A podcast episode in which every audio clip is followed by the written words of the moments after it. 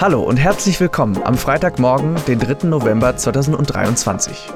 Am Mikrofon begrüßt dich Corin und ich habe heute diese Themen im Gepäck. Ordentlich ungünstige Ostseezustände, flaulaue Windkraftflaute und abwegige Lindner-Äußerungen.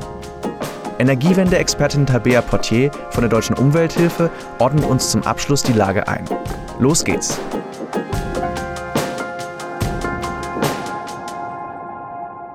Zerstörerische Zustände in der Ostsee.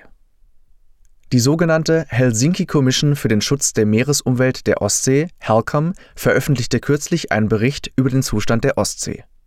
Und der hat es in sich. Die HELCOM ist eine zwischenstaatliche Kommission, an der alle an der Ostsee liegenden Staaten beteiligt sind und die sich den Schutz des Ostseeraumes zur Aufgabe gemacht hat. 2007 haben die Umweltministerinnen der Mitgliedstaaten dafür einen Ostsee-Aktionsplan verabschiedet.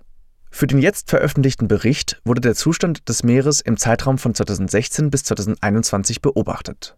Dabei kam heraus, das Ökosystem steht extrem unter Druck. Grund dafür seien hauptsächlich Überfischung und Verschmutzung. Zusätzlich wirkt sich aber auch der Klimawandel auf das Ökosystem aus, da die Temperatur des Wassers steigt und sich extreme Wetterereignisse häufen. Laut dem Bericht sei die Tierwelt also einer Doppelbelastung ausgesetzt. Zum einen durch die menschlichen Einflüsse und zum anderen durch die Folgen der Erderwärmung. Besonders leidet die Schweinswall- und die Wasservögelpopulation.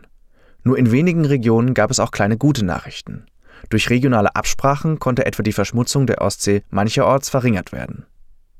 Das zeigt deutlich, es bedarf mehr Maßnahmen auf regionaler Ebene und zusätzlich überregionale Absprachen, um den Zustand zumindest ein bisschen zu verbessern und marine Lebensräume und die einzigartige Biodiversität der Region zu schützen. Krisenstimmung in der Windindustrie. Man könnte meinen, die Windindustrie müsste boomen. Rekordauftragslage, massiver politischer Rückenwind und die Transformation des Energiesektors treiben das Geschäft mit Windkraftanlagen an. Dennoch verdient kaum ein Unternehmen Geld mit der Technologie. Denn steigende Materialkosten, ein verändertes Zinsumfeld und das Rennen um immer neue, größere Turbinengenerationen haben die Anbieter in Bedrängnis gebracht. Die vier größten Windkonzerne im amerikanischen und europäischen Markt, Vestas, Nordex, GE Vernova und Siemens Gamesa, schrieben im Jahr 2022 einen zusammengerechneten Verlust von 4,7 Milliarden Euro. Nun kommt erschwerend hinzu, dass vermehrt chinesische Anbieter mit Dumpingpreisen auf den Markt drängen und die sowieso schon geschwächte europäische Industrie noch tiefer in die Krise stürzen. Zuletzt sorgte dann noch die Meldung für Aufruhr, dass Siemens Energy, also der Mutterkonzern der kriselnden Windkrafttochter Siemens Gamesa, mit dem Staat über Garantien in Höhe von 15 Milliarden Euro verhandelt. Diese sollen wiederum den 110 Milliarden schweren Auftragsbestand der Tochter Siemens Gamesa absichern. Zuvor waren Banken scheinbar nicht mehr bereit gewesen, für die Geschäfte des fünftgrößten Herstellers zu bürgen. Das lag vor allem an den schlechten Finanzergebnissen des Konzerns sowie gestiegenen Zinskosten zur Finanzierung der Bürgschaft.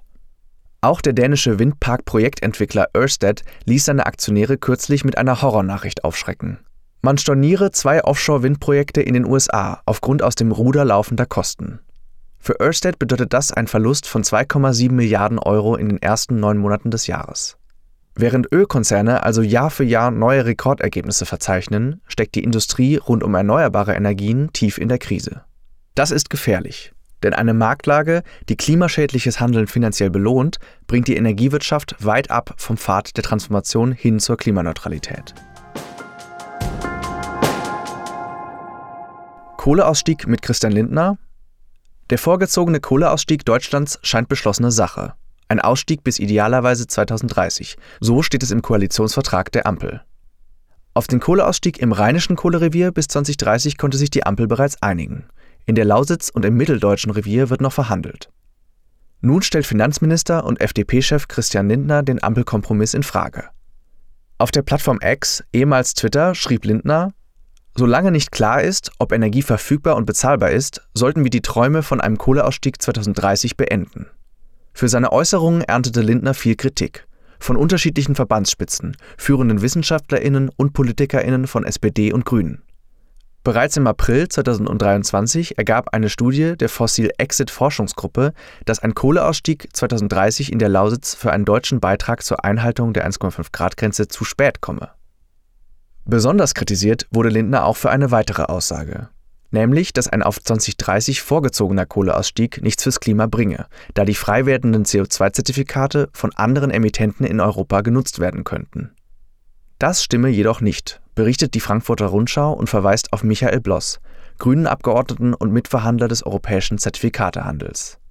Der europäische Emissionshandel erlaube es Mitgliedstaaten, entsprechende Zertifikate zu löschen und so die nicht ausgestoßenen Emissionen vom Markt zu nehmen. Lindner möchte die Kohleausstiegspläne begraben. Wirtschaftsminister Habeck will zwar raus aus der Kohle, dafür aber in Flüssiggas als Brückentechnologie investieren.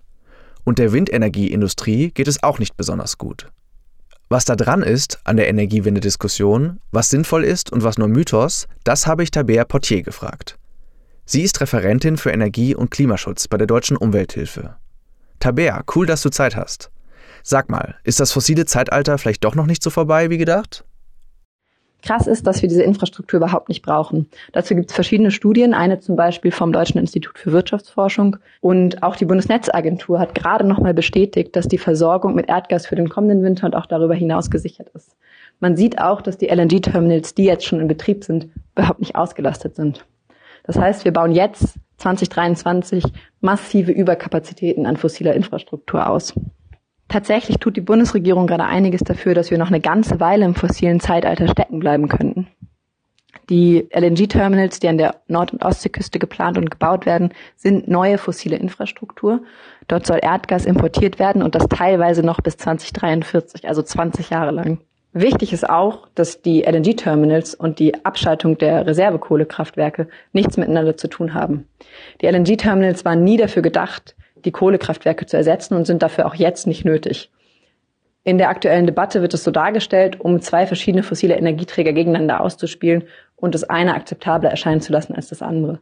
Darauf dürfen wir nicht reinfallen. Danke dir. Und damit kommen wir zum Ende dieser Folge Klimanews am Freitag, den 3. November 2023. Redaktionell verantwortlich waren Hanna Eller, Johannes Hofmann, Bela Curtius und Jonathan Auer.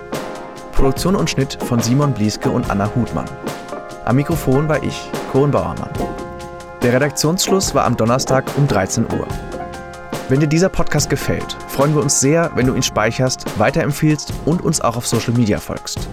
Wir hören uns hier am Montag wieder und bis dahin ein fröhlich, frech, fideles Herbstwochenende dir.